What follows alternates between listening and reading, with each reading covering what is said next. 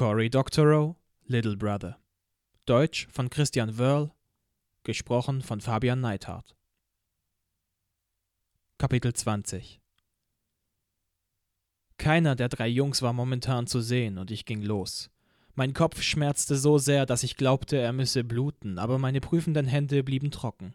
Mein ledierter Knöchel war im Truck steif gefroren, deshalb lief ich wie eine kaputte Marionette. Doch ich hielt nur ein einziges Mal an, um den Löschvorgang auf Maschas Handy abzubrechen. Den Funk schaltete ich aus, um den Akku zu schonen und damit man mich nicht darüber orten konnte. Und ich stellte es so ein, dass es erst nach zwei Stunden auf Standby ging. Das war die längste einstellbare Zeit. Ich versuchte, die Passwortabfrage beim Starten aus Standby auszuschalten, aber diese Einstellung erforderte selbst wieder ein Passwort. Also musste ich zumindest einmal alle zwei Stunden irgendwas tippen, bis ich eine Möglichkeit bekam, das Bild aus dem Handy zu überspielen. Und ich musste ein Ladegerät besorgen. Ich hatte keinen Plan. Ich brauchte aber einen. Ich musste mich erstmal irgendwo hinsetzen, online gehen, einfach mal austüfteln, was ich als nächstes tun sollte. Ich hatte es so satt, andere Leute meine Pläne machen zu lassen. Ich wollte nicht mehr handeln, weil Mascha irgendwas getan hatte, oder wegen des DHS oder wegen meines Vaters. Oder wegen Ange. Na, vielleicht würde ich Ange zuliebe handeln, aber das wäre wohl das Richtige. Ich war einfach nur talwärts gestromert, so oft wie möglich auf Nebenstraßen und war jetzt ein Teil der Menge im Tenderloin. Ich hatte kein bestimmtes Ziel. Alle paar Minuten steckte ich die Hand in die Tasche, um eine der Tasten auf Maschas Handy zu drücken, damit es nicht auf Standby ging. Aufgeklappt machte es eine scheußliche Ausbuchtung in meiner Tasche. Ich blieb stehen und lehnte mich an ein Gebäude. Mein Knöchel brachte mich bald um. Und überhaupt, wo war ich? O'Farrell Ecke Hyde Street. Vor diesem dubiosen asiatischen Massagesalon. Meine heimtückischen Füße hatten mich bis ganz an den Anfang zurückgebracht, dorthin, wo das Foto auf Maschas Handy aufgenommen worden war, unmittelbar bevor die Bay Bridge hochging, bevor mein Leben sich für immer änderte. Mir war danach, mich auf den Bürgersteig zu setzen und zu heulen, aber das würde meine Probleme nicht lösen. Ich musste Barbara Stratford anrufen und ihr erzählen, was geschehen war, musste ihr das Foto von Daryl zeigen. Aber was dachte ich denn? Ich musste ihr das Video zeigen, das eine, das Mascha mir geschickt hatte, das, in dem der Staatschef des Präsidenten sich an den Anschlägen auf San Francisco geweidet hatte, in dem er zugegeben hatte, dass er wusste, wann und wo die nächsten Anschläge stattfinden würden, und dass er sie nicht zu stoppen gedenke, weil sie seinem Chef die Wiederwahl sichern würden. Na, das war doch mal ein Plan. Mit Barbara in Kontakt treten, ihr die Dokumente geben und sie in Druck bringen. Der Vamp-Mob musste die Leute wirklich ziemlich verstört haben, so dass sie jetzt dachten, dass wir wirklich eine Horde Terroristen waren. Als ich es geplant hatte, hatte ich natürlich nur dran gedacht, was für eine tolle Ablenkung es sein würde. Und nicht, wie es auf irgendeinen NASCAR-Dad in Nebraska wirken würde.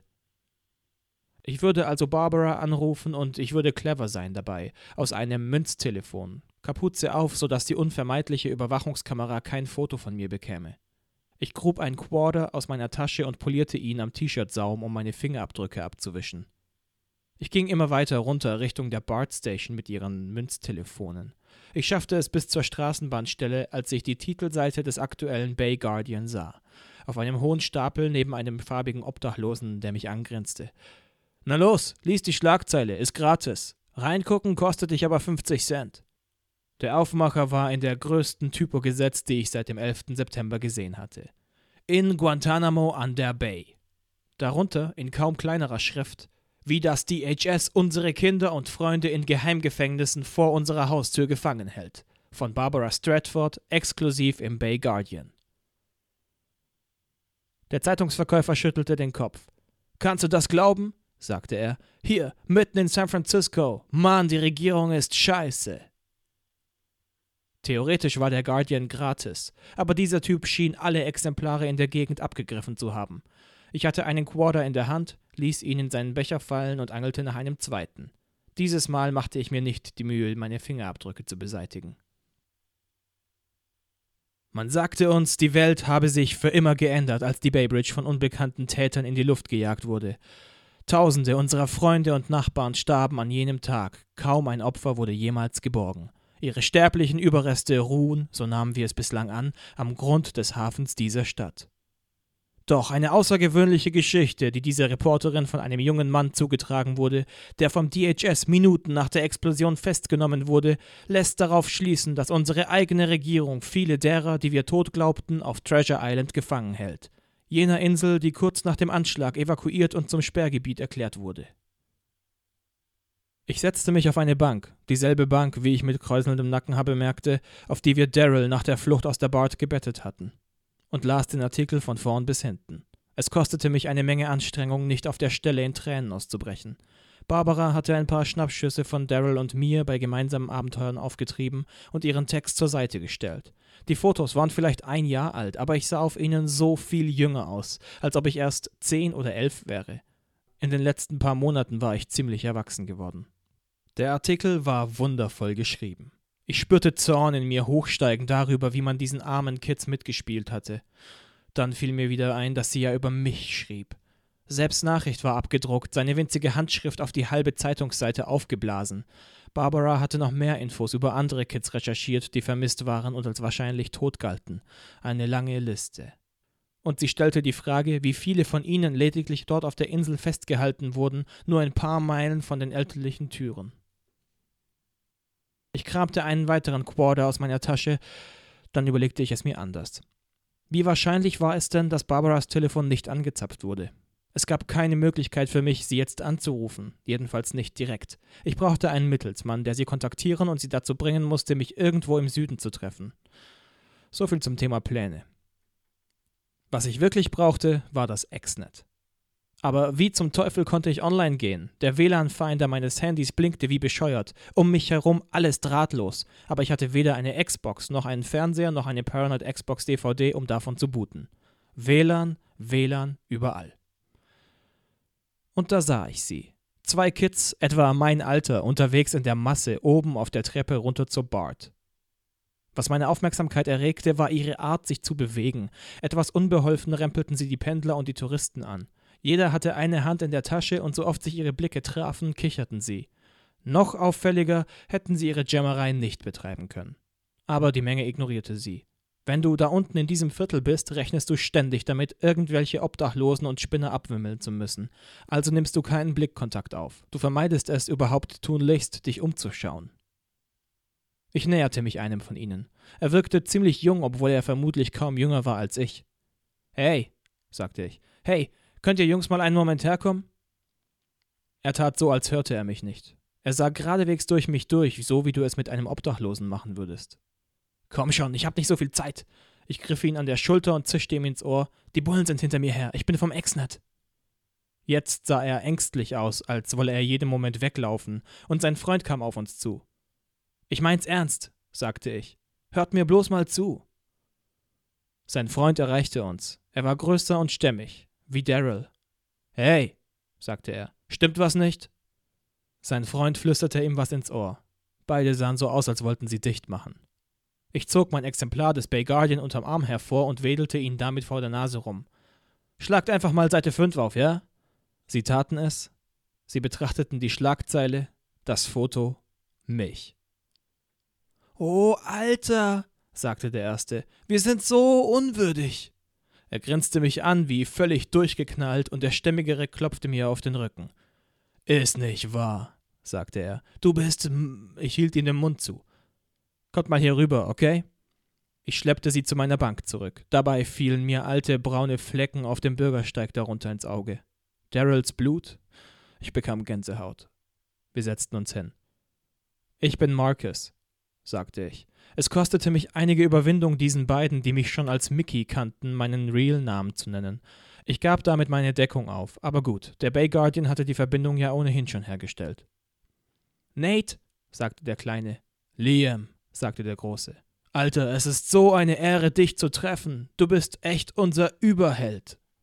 Sag das nicht, bitte sag das nicht.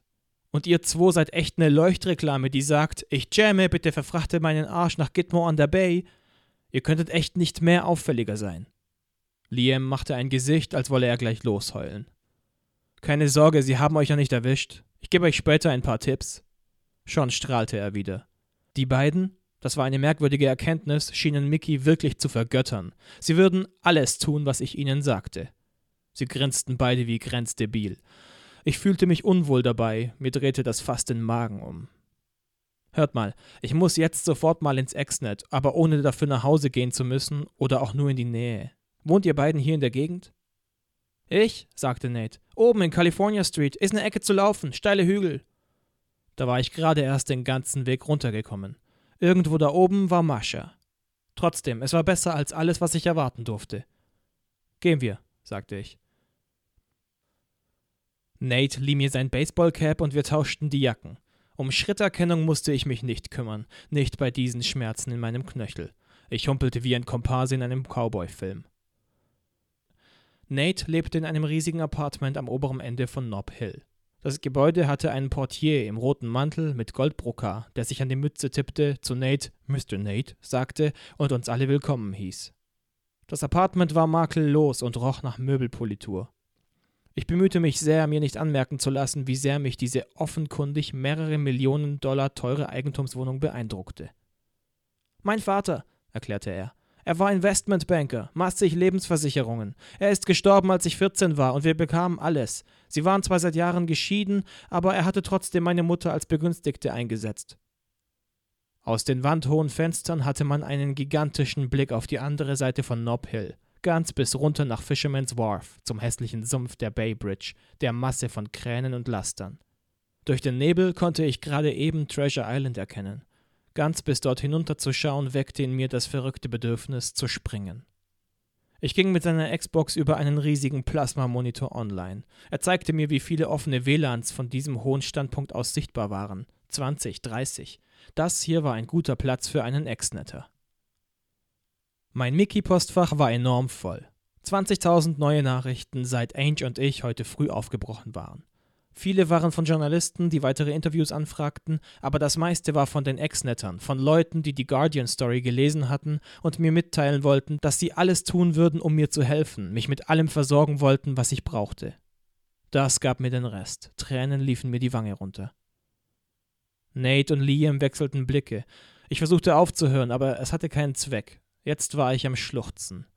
Nate ging zu einem eichenen Bücherschrank und schwenkte eins seiner Regale heraus, was den Blick auf schimmernde Reihen von Flaschen freigab. Er goss einen Schluck von etwas Goldbraunem in ein Glas und brachte es mir. Seltener irischer Whisky, sagte er, Moms Lieblingssorte. Er schmeckte wie Feuer und wie Gold. Ich nippte daran und versuchte mich nicht zu verschlucken. Eigentlich mochte ich keine harten Getränke, aber das hier war was anderes. Ich holte ein paar Mal tief Luft. Danke, Nate, sagte ich. Er machte ein Gesicht, als hätte ich ihm gerade einen Orden angeheftet. Er war ein guter Kerl. Na gut, sagte ich und schnappte mir die Tastatur. Die beiden Jungs sahen fasziniert zu, wie ich auf dem Monsterbildschirm meine Mails durchging. Wonach ich vor allem suchte, war eine Mail von Ange. Es war ja möglich, dass sie davongekommen war. Das war immer möglich. Es war idiotisch, es auch nur zu hoffen. Es war nichts von ihr dabei. Dann fing ich an, die Mails so schnell wie möglich durchzugehen, indem ich nach Presseanfragen, Fanmails, Hassmails und Spam sortierte. Und dann fand ich sie, eine Nachricht von Sepp. Das war nicht schön, heute Morgen aufzuwachen und den Brief, den du eigentlich zerstören solltest, in der Zeitung abgedruckt zu finden. Überhaupt nicht schön, gab mir das Gefühl, verfolgt zu werden. Aber ich habe mittlerweile verstanden, warum du es getan hast. Ich bin nicht sicher, dass ich deine Taktik gutheißen kann, aber es ist offensichtlich, dass deine Motive stichhaltig waren. Wenn du dies liest, bist du sehr wahrscheinlich in den Untergrund gegangen. Das ist nicht leicht, das habe ich gelernt, und ich habe noch eine Menge mehr gelernt. Ich kann dir helfen. Ich sollte das für dich tun. Du tust ja auch für mich, was du kannst, auch wenn du es nicht mit meiner Erlaubnis tust. Antworte, wenn du dies bekommst, wenn du auf der Flucht bist und allein. Oder antworte, wenn du in Gewahrsam bist bei unseren Freunden auf Gitmo und nach einem Mittel suchst, die Schmerzen zu beenden. Wenn sie dich haben, dann wirst du tun, was sie dir sagen. Das weiß ich. Das Risiko gehe ich ein. Für dich, Mickey. Wow, schnaufte Liam. Alter! Ich hätte ihm eine reinhauen mögen. Ich drehte mich um, um zumindest etwas Hässliches, Bissiges zu sagen, aber er starrte mich an mit Augen groß wie Suppenteller und sah aus, als wolle er gleich auf die Knie fallen, um mich anzubeten. Darf ich nur sagen, fragte Nate, darf ich nur sagen, dass es die größte Ehre meines Lebens ist, dir zu helfen? Darf ich einfach nur das sagen? Jetzt wurde ich rot. Ich konnte es nicht ändern. Diese beiden waren völlig auf ihren Star fixiert, obwohl ich ja überhaupt kein Star war, zumindest nicht in meiner eigenen Wahrnehmung. Könnt ihr Jungs. Ich schluckte. Könnte ich ein bisschen Privatsphäre haben? Sie schlichen aus dem Zimmer wie geprügelte Hunde und ich fühlte mich wie ein Idiot.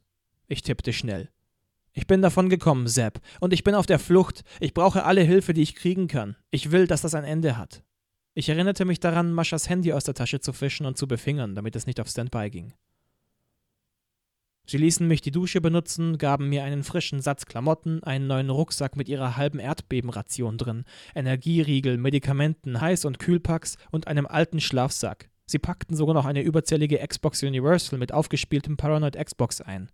Bei der Signalpistole musste ich die Reißleine ziehen. Ich prüfte immer wieder meine Mails, um zu schauen, ob Sepp geantwortet hatte. Ich beantwortete die Fanpost. Ich beantwortete die Mail von der Presse. Ich löschte die Hassmails.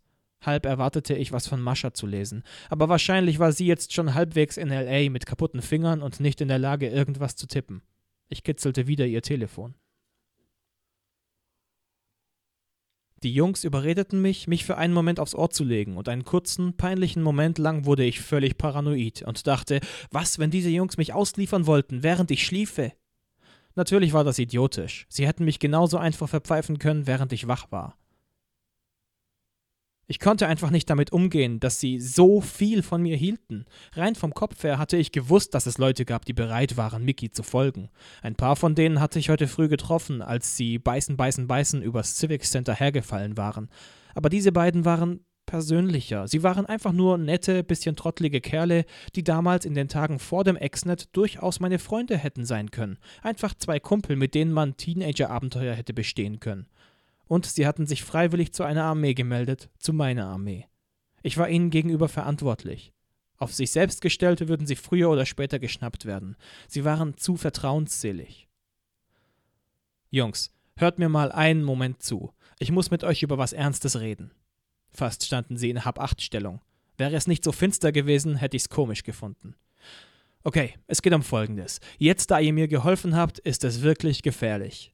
Wenn ihr geschnappt werdet, werde ich geschnappt. Sie werden alles aus euch rauskriegen, was ihr wisst. Ich hob die Hand, um ihre Proteste abzuwehren. Nein, ehrlich. Ihr habt es noch nicht durchgemacht. Jeder redet, jeder zerbricht. Wenn ihr also jemals geschnappt werdet, dann erzählt ihnen sofort alles, was ihr wisst, so schnell ihr könnt. Sie bekommen es irgendwann doch raus. So arbeiten die nun mal. Aber ihr werdet nicht geschnappt werden, und zwar deshalb. Ihr seid keine Jammer mehr. Ihr seid vom aktiven Dienst befreit. Ihr seid jetzt. Ich fischte in meinem Gedächtnis nach Schlagworten aus Spionagethrillern. Ihr seid jetzt eine Schläferzelle. Zieht euch zurück, verhaltet euch wieder wie normale Kids. Irgendwie, ich weiß noch nicht wie, werde ich diese Sache knacken, voll und ganz. Ich werde sie zu einem Ende bringen. Oder sie knackt mich und erledigt mich endgültig. Wenn ihr nicht innerhalb von 72 Stunden von mir hört, dann geht davon aus, dass sie mich geschnappt haben. Dann könnt ihr tun, was immer ihr wollt. Aber die nächsten drei Tage und für immer, wenn ich das erledige, was ich erledigen will, haltet ihr euch bitte raus. Versprecht ihr mir das? Sie versprachen es mit heiligem Ernst.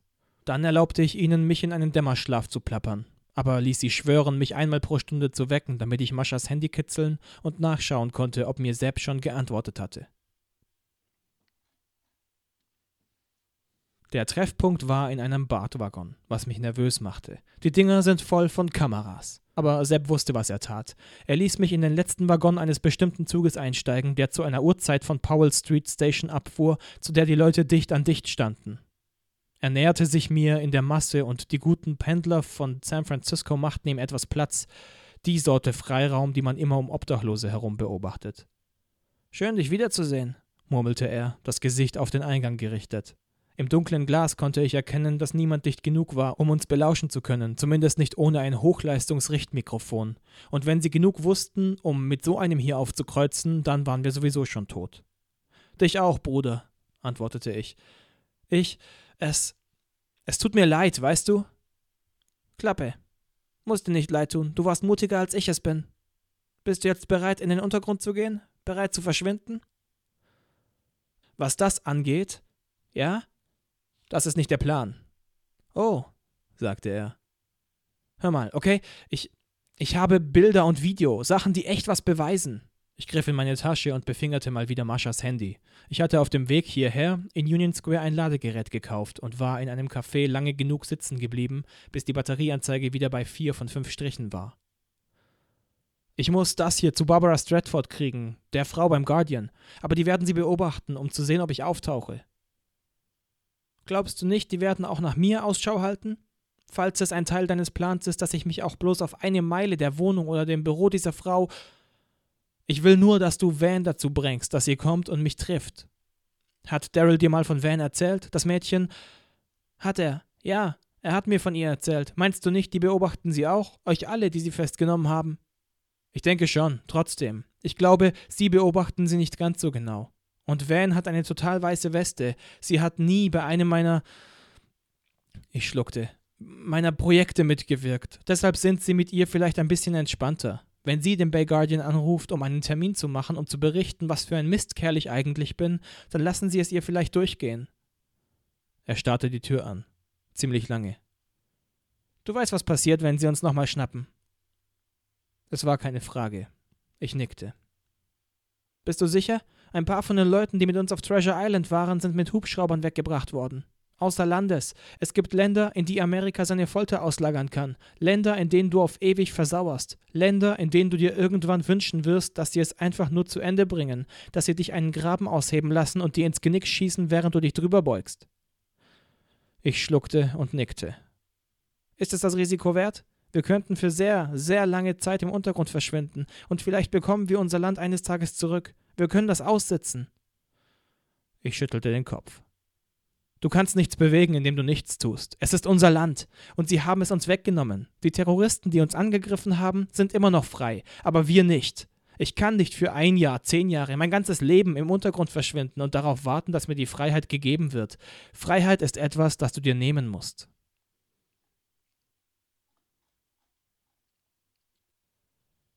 An diesem Nachmittag verließ Van die Schule wie üblich, saß inmitten eines dichten Knäuels ihrer Freundinnen hinten im Bus, lachend und scherzend wie immer. Die anderen Passagiere im Bus schenkten ihr besondere Beachtung, weil sie so laut war und weil sie außerdem diesen blöden, riesigen Schlapphut trug, der aussah wie aus einem Schultheaterstück über Renaissance-Schwertkämpfer. Zu einem bestimmten Zeitpunkt glucksten sie alle aufeinander, schauten dann hinten aus dem Bus raus, gestikulierend und gickelnd. Das Mädchen, das jetzt den Hut trug, hatte annähernd dieselbe Größe wie Van, und von hinten würde sie als Van durchgehen. Niemand achtete auf das kleine asiatische Mädchen, das ein paar Haltestellen vor der Bar ausstieg. Sie war in eine ganz gewöhnliche Schuluniform gekleidet und schaute schüchtern zu Boden, als sie ausstieg. Außerdem gab just in diesem Moment die laute Koreanerin einen Aufschrei von sich, den ihre Freundinnen aufgriffen und so laut lachten, dass selbst der Busfahrer langsamer wurde und sich im Sitz umdrehte und ihnen einen schmutzigen Blick zuwarf. Van eilte mit gesenktem Kopf die Straße hinunter, das Haar zurückgebunden und über den Kragen ihrer altmodischen Ballonjacke fallend. Sie trug Einlagen in ihren Schuhen, die sie fünf wackelige Zentimeter größer machten. Sie hatte ihre Kontaktlinsen herausgenommen und gegen ihre meistgehasste Brille getauscht, deren riesige Gläser ihr halbes Gesicht einnahmen. Obwohl ich an der Bushaltestelle auf sie gewartet und gewusst hatte, wann ich sie zu erwarten hatte, hätte ich sie fast nicht erkannt. Ich stand auf und folgte ihr mit einem halben Block Abstand über die Straße. Die Leute, die mir begegneten, schauten so schnell wie möglich weg. Ich sah aus wie ein junger Obdachloser mit meinem schmuddeligen Pappschild, dem speckigen Mantel und dem riesigen Ranzen, der an den Kanten mit Ducktape geflickt war. Niemand will einen Straßenjungen anschauen, denn wenn du seinem Blick begegnest, bettelt er dich womöglich um Kleingeld an. Ich war den ganzen Nachmittag in Oakland herumgestromert und die einzigen Leute, die mich angesprochen hatten, waren ein Zeuge Jehovas und ein Scientologe gewesen, die mich beide hatten bekehren wollen. Das fühlte sich eklig an, wie von einem Perversen angebaggert zu werden.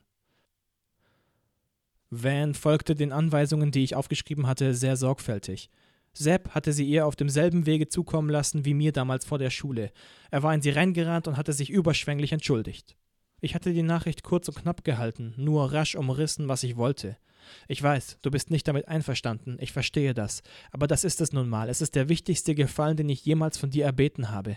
Bitte, bitte. Sie war gekommen.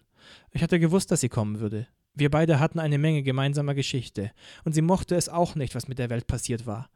Und im Übrigen sagte mir eine böse, hämisch glucksende Stimme in meinem Kopf, dass auch sie jetzt, da Barbaras Artikel erschienen war, unter Verdacht stand. So gingen wir sechs, sieben Blöcke weit, achteten darauf, wer in unserer Nähe war, welche Autos vorbeifuhren.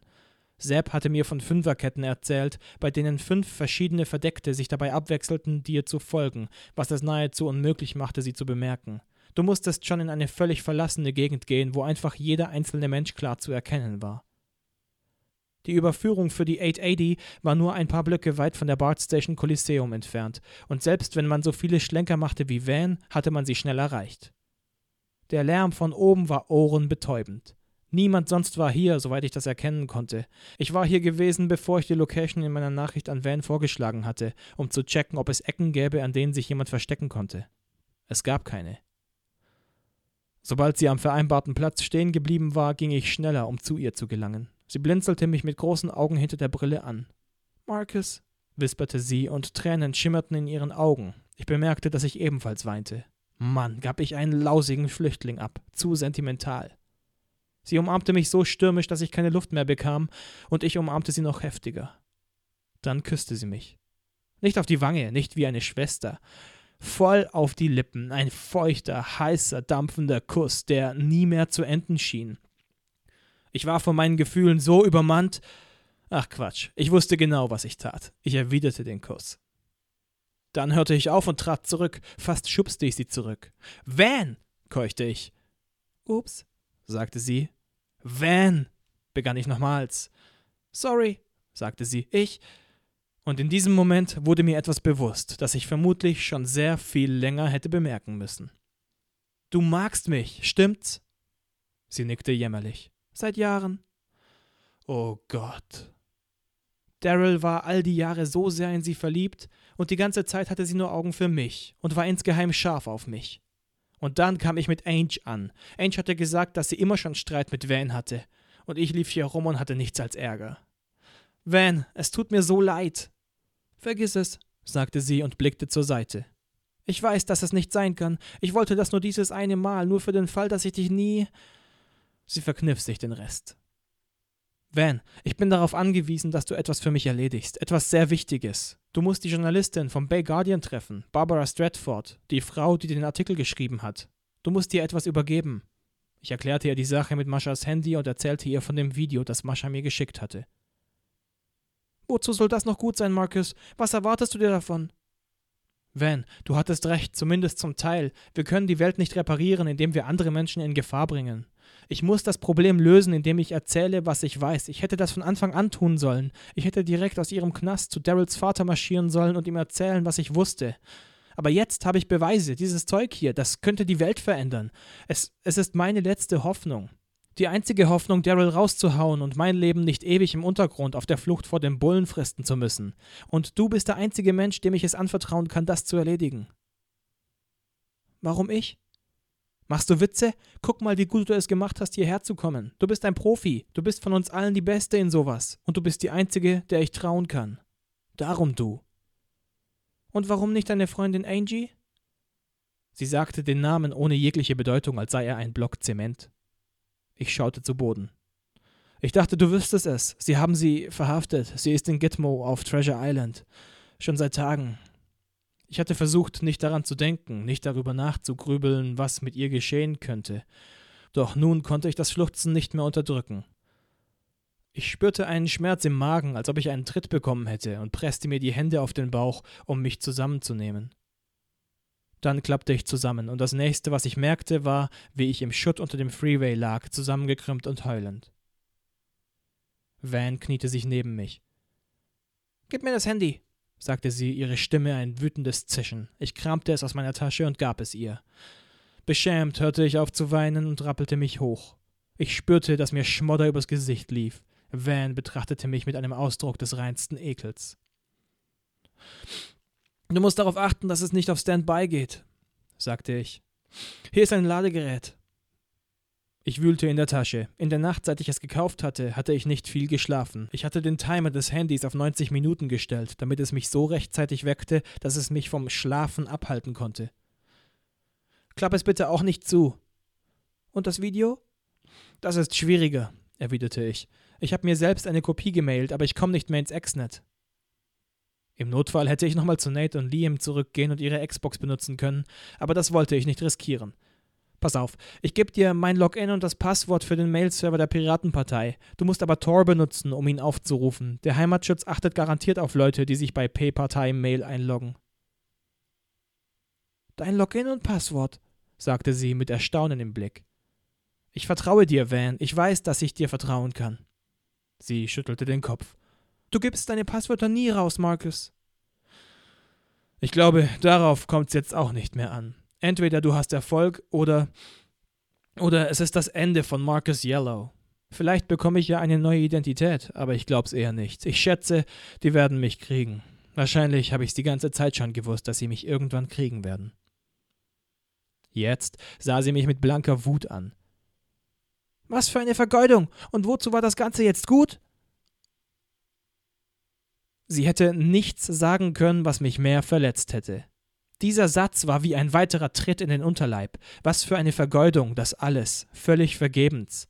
Daryl und Ange waren verschwunden, meine Familie würde ich vielleicht nie wiedersehen, und immer noch hielt der Heimatschutz meine Stadt und mein Land in einem gewaltigen, irrationalen Klammergriff gefangen, wo im Namen der Terrorabwehr ausnahmslos alles erlaubt war.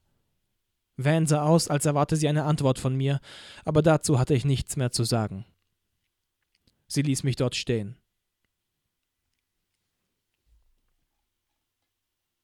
Sepp hatte eine Pizza für mich, als ich heimkam zu dem Zelt, das er für die Nacht unter einer Freeway-Überführung in der Mission aufgestellt hatte. Es war eine Dackelgarage aus Militärbeständen, bedruckt mit San Francisco, örtliche Obdachlosenkoordination. Die Pizza war von Domino's, kalt und labberig, aber nichtsdestotrotz lecker. Magst du Ananas auf deiner Pizza? Sepp lächelte herablassend. Freeganer dürfen nicht wählerisch sein, sagte er. Freeganer? Wie Vegetarier, aber wir essen nur Gratisspeisen. Gratisspeisen? Er grinste wieder. Du weißt schon, Gratisspeisen aus dem Gratisspeisladen. Du hast das Zeug geklaut? Nein, Blödmann, es ist aus dem anderen Laden, aus dem kleinen hinter dem Laden, dem aus blauem Stahl mit dem merkwürdigen Geruch. Du hast das hier aus dem Müll? Er warf seinen Kopf zurück und gickelte. Na klar doch, dein Gesicht müsstest du sehen. Alter, es ist okay.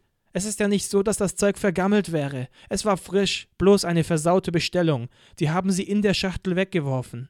Nach Ladenschluss streuen sie Rattengift überall drüber, aber wenn du rechtzeitig kommst, bist du okay. Du solltest mal sehen, was Obst- und Gemüseläden so wegwerfen. Warte bis zum Frühstück. Ich mach dir einen Obstsalat, das glaubst du nicht. Sobald auch nur eine Erdbeere in der Kiste ein bisschen grün oder matschig wird, kommt alles weg. Ich brachte ihm zum Schweigen. Die Pizza war okay. Es war ja nicht so, dass sie von dem kurzen Aufenthalt in der Mülle irgendwie infiziert worden wäre. Wenn daran etwas eklig war, dann der Umstand, dass sie von Domino's kam, der grässlichsten Pizzakette der Stadt. Ich hatte ihr Essen noch nie sehr gemocht, und als ich erfahren hatte, dass sie eine Gruppe ultrabescheuerter Politiker finanzierten, die daran glaubten, dass globale Erwärmung und Evolution satanische Tricks waren, hatte ich's ganz aufgegeben. Aber das Gefühl von Ekel war dennoch nicht leicht zu unterdrücken. Aber die Sache hatte noch einen ganz anderen Aspekt.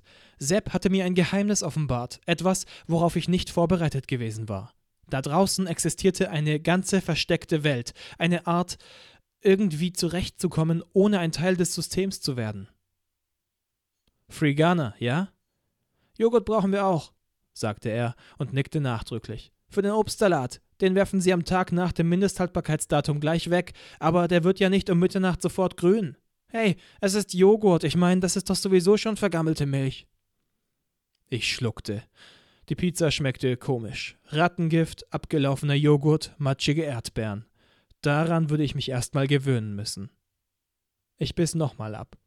Wenn man sie für lau bekam, war Domino's Pizza ein bisschen weniger scheußlich. Liams Schlafsack war warm und einladend nach diesem langen emotional aufreibenden Tag. Van dürfte Barbara mittlerweile kontaktiert haben. Sie würde das Video und das Foto haben.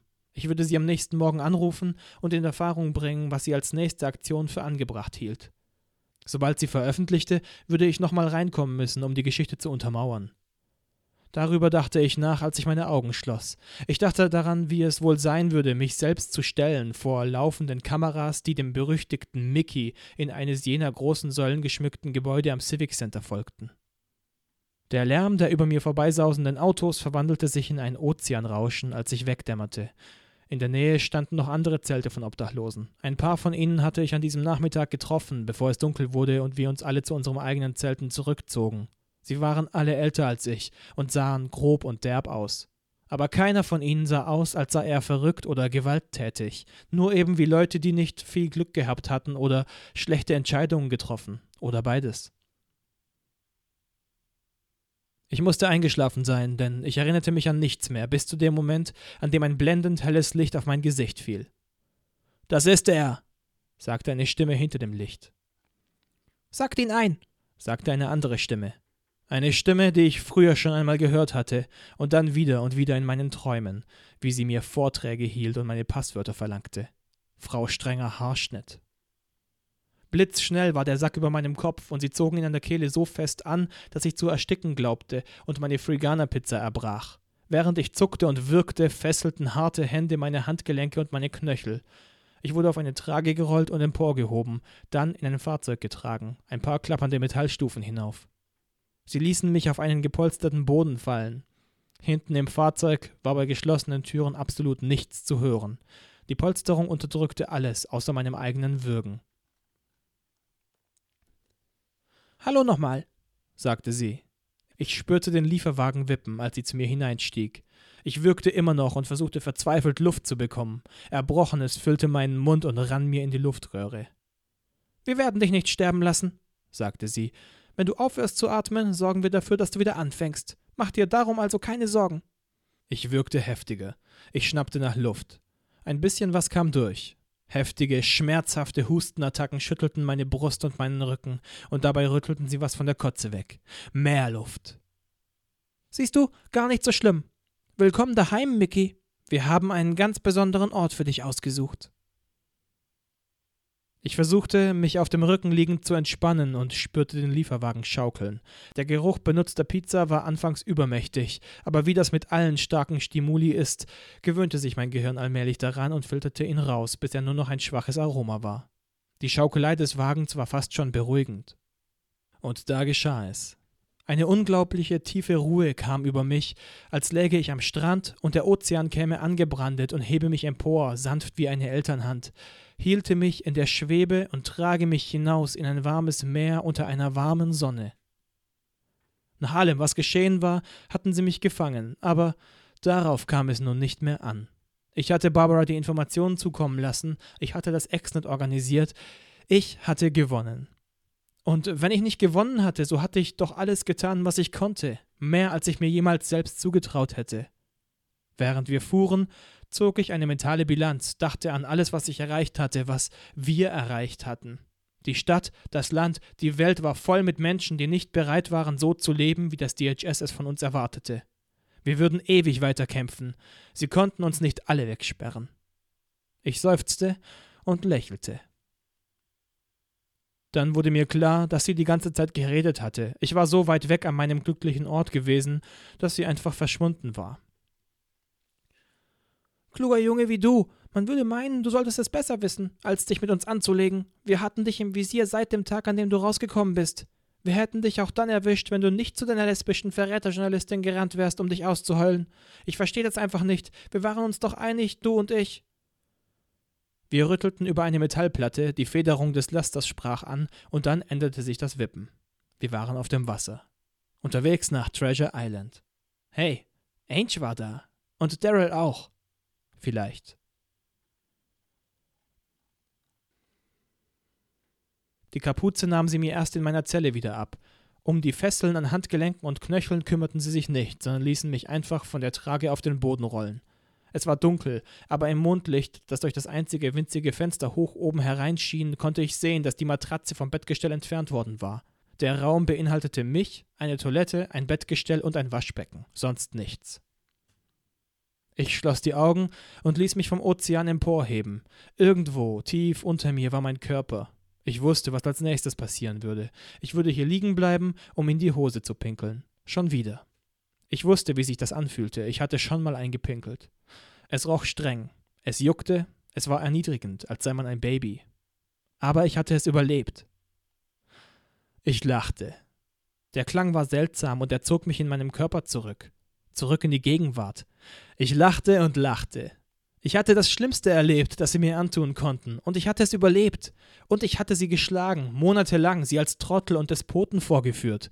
Ich hatte gewonnen. Ich erleichterte meine Blase. Sie war ohnehin voll und schmerzte. Und was du heute kannst besorgen? Der Ozean trug mich davon. Am nächsten Morgen schnitten zwei effiziente, unpersönliche Wachen meine Fessel an Hand und Fußgelenken durch. Ich konnte noch nicht wieder laufen. Als ich mich hinstellte, gaben meine Beine nach, wie die einer Marionette ohne Fäden. Zu viel Zeit in einer Stellung. Die Wachen zogen meine Arme über ihre Schultern und schleppten mich, halb ziehend, halb tragend, den vertrauten Korridor entlang. Die Strichcodes an den Türen waren mittlerweile von der aggressiven Salzluft wellig geworden und baumelten herab. Ich hatte eine Idee. Ange! brüllte ich. Daryl! brüllte ich. Meine Wachen schleppten mich schneller, offenkundig verstört, aber unsicher, was sie nun mit mir machen sollten. Jungs, ich bin's, Marcus! Hinter einer der Türen schluchzte jemand. Ein anderer brüllte in einer Sprache, die ich für Arabisch hielt. Dann war es eine Kakophonie, tausend verschiedene schreiende Stimmen. Sie brachten mich in ein neues Zimmer. Es war ein ehemaliger Duschraum, die Duschköpfe schauten noch zwischen den schimmligen Kacheln hervor. Hallo, Mickey, sagte strenger Haarschnitt. Du scheinst einen ereignisreichen Morgen hinter dir zu haben. Sie rümpfte demonstrativ die Nase. Ich hab mich bepisst, sagte ich fröhlich. Sollten Sie auch mal probieren. Na, vielleicht sollten wir dir dann ein Bad gönnen. Sie nickte und meine Wachen trugen mich zu einer anderen Liege. Diese hatte Befestigungsschnallen über die ganze Länge. Sie ließen mich draufplumpsen und sie war eiskalt und durchgeweicht. Ehe ich mich versah, hatten sie mich an Schultern, Hüfte und Knöcheln festgestrappt. Nach einer weiteren Minute waren noch drei weitere Schnallen angezogen. Eine Männerhand griff nach den Stäben an meinem Kopf und löste ein paar Arretierungen, und einen Moment später lag ich geneigt da, der Kopf tiefer als die Füße. Lass uns mit etwas Einfachem anfangen, sagte sie ich reckte meinen Kopf, um sie zu sehen. Sie hatte sich zu einem Tisch mit einer Xbox gedreht, die mit einem augenscheinlich teuren Flachfernseher verbunden war. Ich möchte bitte, dass du mir deine Nutzerkennung und das Passwort für deine Piratenpartei-E-Mail verrätst. Ich schloss die Augen und ließ mich vom Ozean vom Strand wegtreiben. Weißt du, was Waterboarding ist, Mickey? Ihre Stimme zog mich wieder an Land. Du wirst genau so festgebunden und wir gießen dir Wasser über den Kopf, in deine Nase und in deinen Mund. Du wirst den Würgereflex nicht unterdrücken können. Man nennt es eine simulierte Hinrichtung, und soweit ich es von dieser Seite des Raumes beurteilen kann, ist das eine angemessene Einschätzung. Du wirst das Gefühl nicht loswerden, dass du stirbst. Ich versuchte mich wieder zu entfernen. Von Waterboarding hatte ich gehört. Das war es also, echte Folter, und das war erst der Anfang. Ich konnte mich nicht mehr entfernen. Der Ozean brandete nicht mehr heran, um mich emporzuheben. In meiner Brust wurde es eng und meine Augenlider begannen zu flattern. Ich fühlte die feuchtkalte Pisse an meinen Beinen und den feuchtkalten Schweiß im Haar. Meine Haut juckte von der getrockneten Kotze. Sie schwamm oberhalb von mir in meinem Gesichtsfeld. Lass uns mit der Kennung anfangen, sagte sie. Ich schloss die Augen und presste sie fest zu. Gebt ihm was zu trinken, sagte sie. Ich hörte, wie sich Leute bewegten. Ich holte einmal tief Luft und hielt sie an. Das Wasser fing als Rinnsal an, eine Kelle voll Wasser, das sanft über mein Kinn und meine Lippen gegossen wurde, in meine umgekehrten Nasenlöcher hinein. Es lief zurück in meine Kehle und ich begann mich zu ersticken, aber ich würde nicht husten, würde nicht keuchen und es in meine Lungen einsaugen. Ich hielt den Atem an und presste meine Augen noch fester zu. Von außerhalb war ein Tumult zu hören, ein Klang von hektisch stampfenden Stiefeln, wütende, erboste Schreie. Die Kelle wurde über meinem Gesicht ausgeleert. Ich hörte sie mit jemandem im Raum murmeln, dann sagte sie zu mir Nur die Kennung, Marcus. Das ist eine einfache Frage. Was sollte ich denn schon mit deinem Login anfangen können? Dieses Mal war es ein Eimer voll Wasser. Alles auf einmal, eine Flut ohne Ende, wirklich gigantisch. Ich konnte es nicht mehr vermeiden. Ich keuchte und atmete das Wasser in meine Lungen und hustete und sog noch mehr Wasser ein. Ich wusste zwar, dass sie mich nicht töten würden, aber ich konnte meinen Körper nicht davon überzeugen. Mit jeder Faser meines Seins wusste ich, dass ich jetzt sterben würde. Ich konnte nicht einmal weinen, es wurde immer noch mehr Wasser über mich gegossen. Dann hörte es auf. Ich hustete, hustete, hustete, aber in dem Winkel, in dem ich mich befand, lief das Wasser, das ich aushustete, in meine Nase zurück und brannte in den Nebenhöhlen. Die Hustenanfälle gingen so tief, dass sie schmerzten, an den Rippen und an den Hüften, als ich mich ihnen entgegenstemmte. Ich hasste es, dass mein Körper mich verriet, dass mein Geist meinen Körper nicht kontrollieren konnte, aber ich konnte nichts dagegen tun. Schließlich ließ das Husten so weit nach, dass ich wahrnehmen konnte, was um mich herum vorging.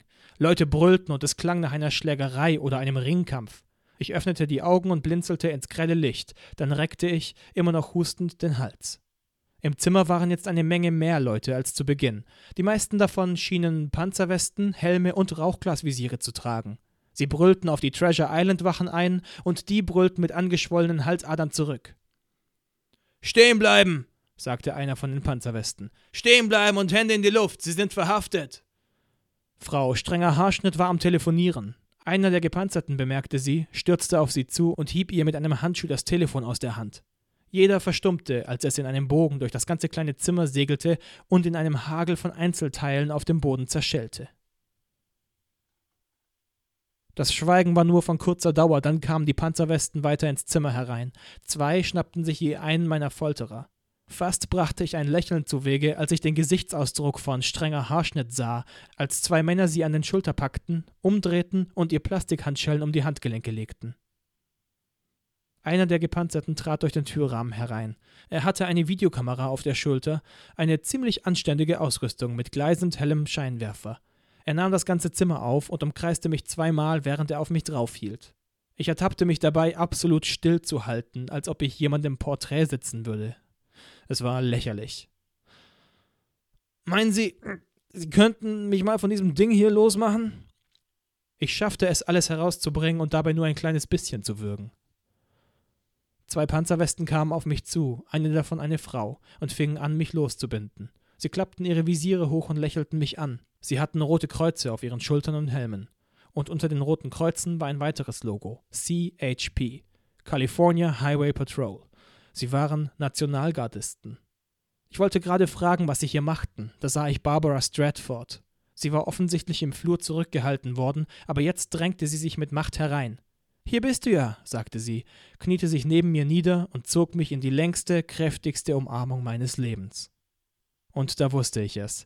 Gitmo an der Bay war in der Hand seiner Feinde. Ich war gerettet. Ende Kapitel 20